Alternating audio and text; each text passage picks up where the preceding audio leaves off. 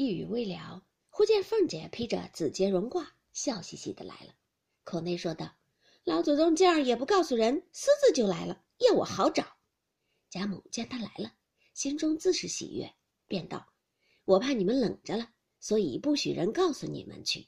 你真是个鬼灵精，到底找了我来，以礼孝敬也不在这上头。”凤姐笑道：“我哪里是孝敬的心找了来？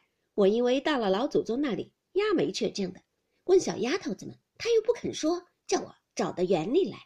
我正疑惑，忽然来了两三个姑子，我心里才明白。我想姑子必是来送年书，或要年例乡里银子。老祖宗年下的事儿也多，一定是躲债来了。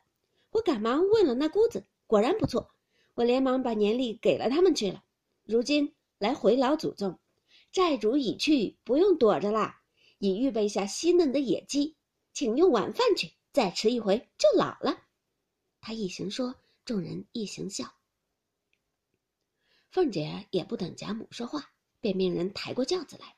贾母笑着搀了凤姐的手，仍旧上轿，带着众人说笑出了家道东门。一看四面粉妆银器。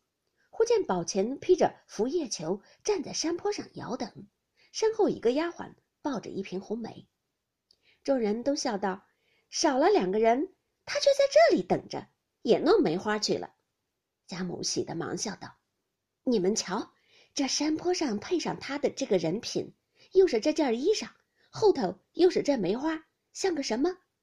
众人都笑道：“就像老太太屋里挂的求十洲画的雪雁图。”贾母摇头笑道：“那画的哪里有这件衣裳？人也不能这样好。”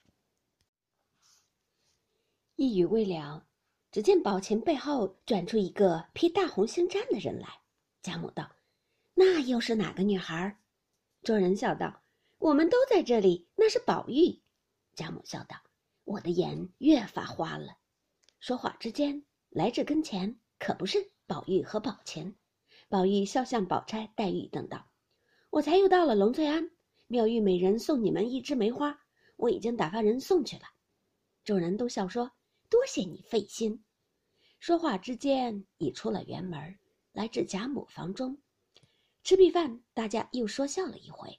忽见薛姨妈也来了，说：“好大雪，一日也没过来问候老太太，今日老太太倒不高兴，正该赏雪才是。”贾母笑道：“何曾不高兴？